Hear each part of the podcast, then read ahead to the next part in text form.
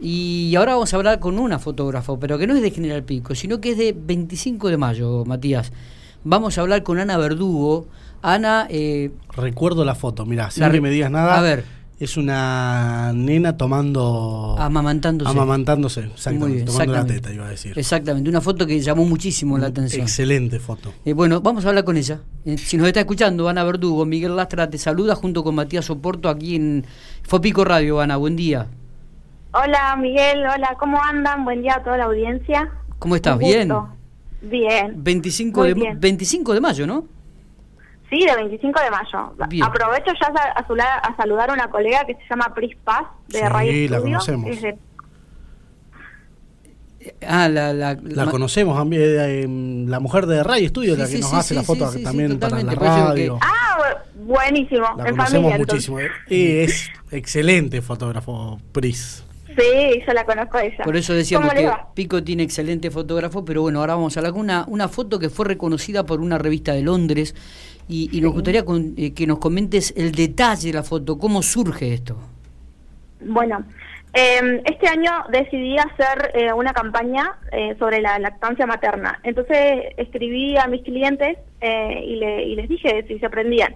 Era una foto gratis por cada mamá. Y bueno, vinieron eh, generalmente más las mamás que vienen todos los meses a sacarle fotos a su bebé. Ah, y surgió esto, la, la idea es fomentar, fomentar la lactancia materna y que también, o sea, se, se dé a conocer es que no hay no hay límite para dar la teta, que los nenes dejan de, de tomar cuando quieren.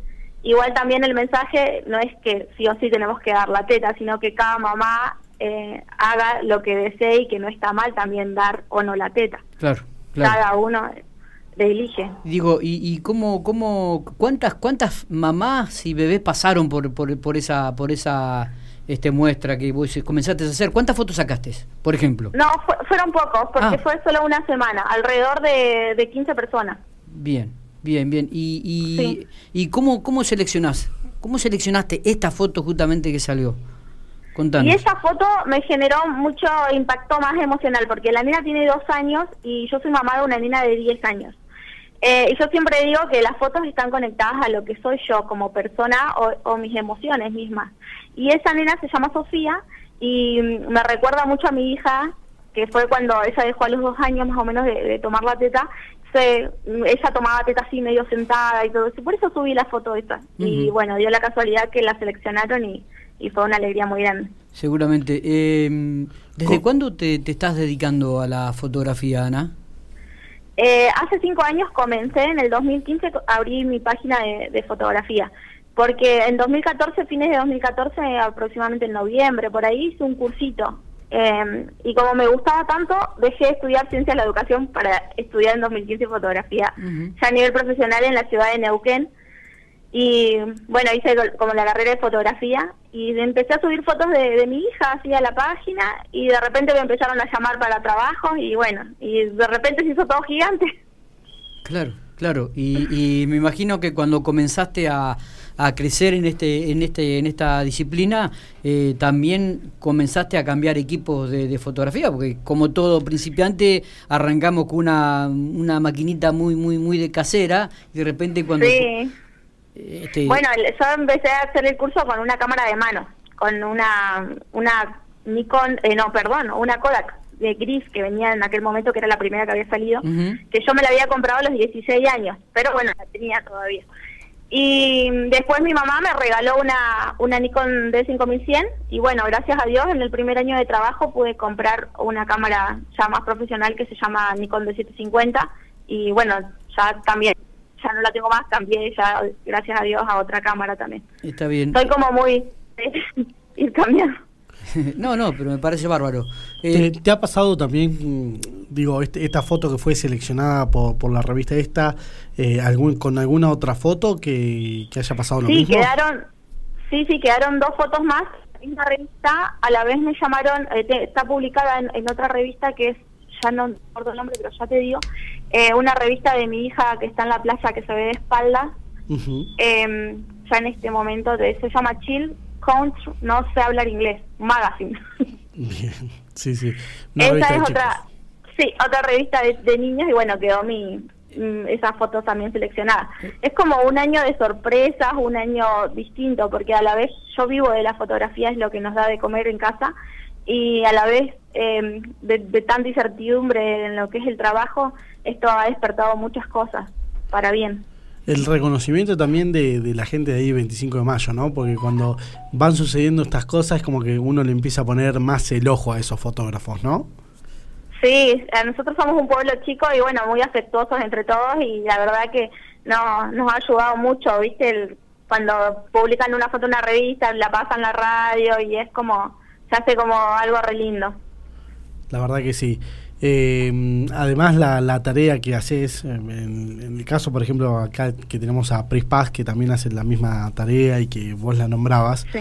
eh, cuando uno tiene hijos y, y, y, quiere tener ese recuerdo, yo siempre digo que la foto de fotógrafo eh, no es lo mismo que sacarle uno la foto con el celular. Si bien está buenísimo y hay que podés vivir el día a día con la foto del celular, la foto de fotógrafo es es eh, otra cosa. Es otra cosa y además Sí. eh, van preparando toda la escena. Yo lo hice con, con mi hijo y demás y la verdad que las fotos son increíbles. Así que yo Sí, siempre re- la- le recomiendo a la gente que, que tenga esa habitualidad de, de llamar a los fotógrafos porque realmente son otras fotos, es otra mirada.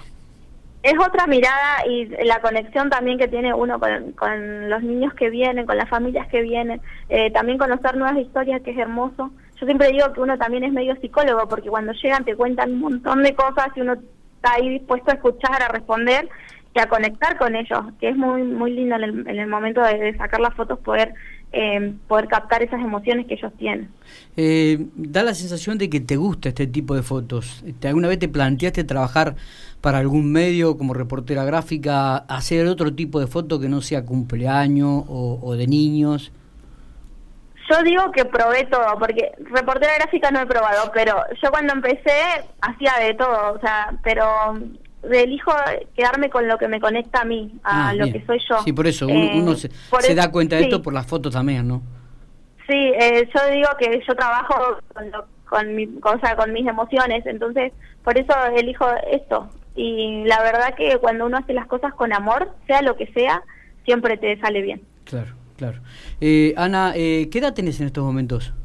Yo tengo 30 años. ¿Y cuáles son los proyectos a partir de ahora? ¿Qué, qué otra qué cosa pasa por la cabecita?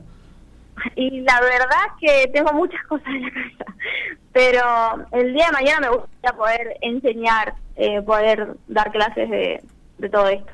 De fotografía. Sí, todavía no me siento capacitada. ¿Algún proyecto me- que te haya surgido ahora este último tiempo y que estás trabajando en él? Yo este año comencé a trabajar cuando empezó la pandemia en un proyecto que se llama Todo va a estar bien. Eh, solicité en pandemia al, al comité de crisis local eh, un permiso para ir casa por casa a sacar fotos a, la- a las personas del pueblo. Y sacaba fotos de la puerta de la casa o por la ventana. El, el lema era todo va a estar bien y que los niños hicieran un arco iris o, o un cartelito que diga eso.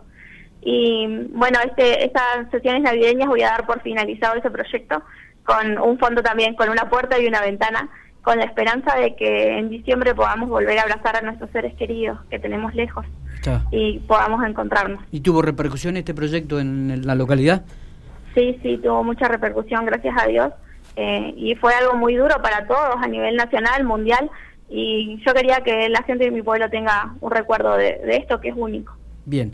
Ana, te agradecemos estos minutos. Queríamos escucharte, queríamos conocerte un poco más, queríamos dar a conocer el talento que obviamente tenés para la fotografía, así como muchos fotógrafos de la provincia de La Pampa y Sí. también de General Pico. Así que un gustazo poder hablar con vos, ¿eh?